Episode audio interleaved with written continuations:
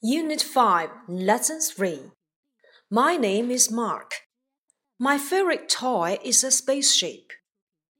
My sister's name is Joan. What's her favorite toy? No, it isn't a doll.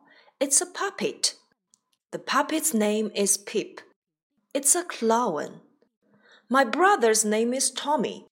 His favorite toy is a boat. There's a big toy in our sitting room. Whose toy is it? It isn't my mom's. It's my dad's. It's a computer. My name is Mark. 我的名字叫 Mark. My favorite toy is a spaceship. Favorite 最喜爱的，我最喜爱的玩具呢就是宇宙飞船。My sister's name is Joan. 我妹妹的名字叫 Joan. What's her favorite toy? 他最喜爱的玩具是什么呢？No, it isn't a doll. It's a puppet. 当然了，他不喜欢玩具娃娃，他喜欢他的手偶。The puppet's name is Pip. It's a clown. 他的手偶的名字叫做 Pip，他是一个小丑。My brother's name is Tommy. 我弟弟的名字叫 Tommy。His favorite toy is a boat. 他最喜爱的玩具呢是船。 there's a big toy in our sitting room.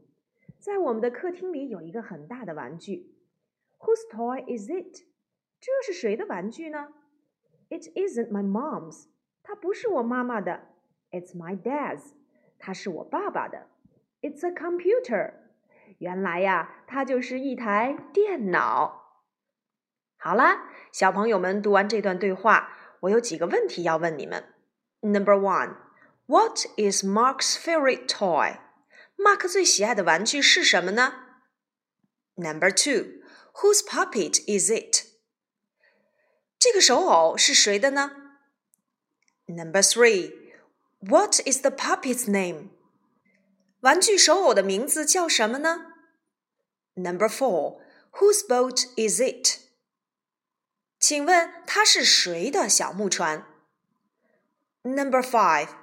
Who is Tommy? 请问 Tommy 是谁？Number six. Where is the computer? 请问电脑在哪里？Number seven. Whose computer is it? 请问它是谁的电脑？请你认真阅读这篇文章，然后回答我的问题吧。答案就在这篇文章当中哦，快去寻找吧。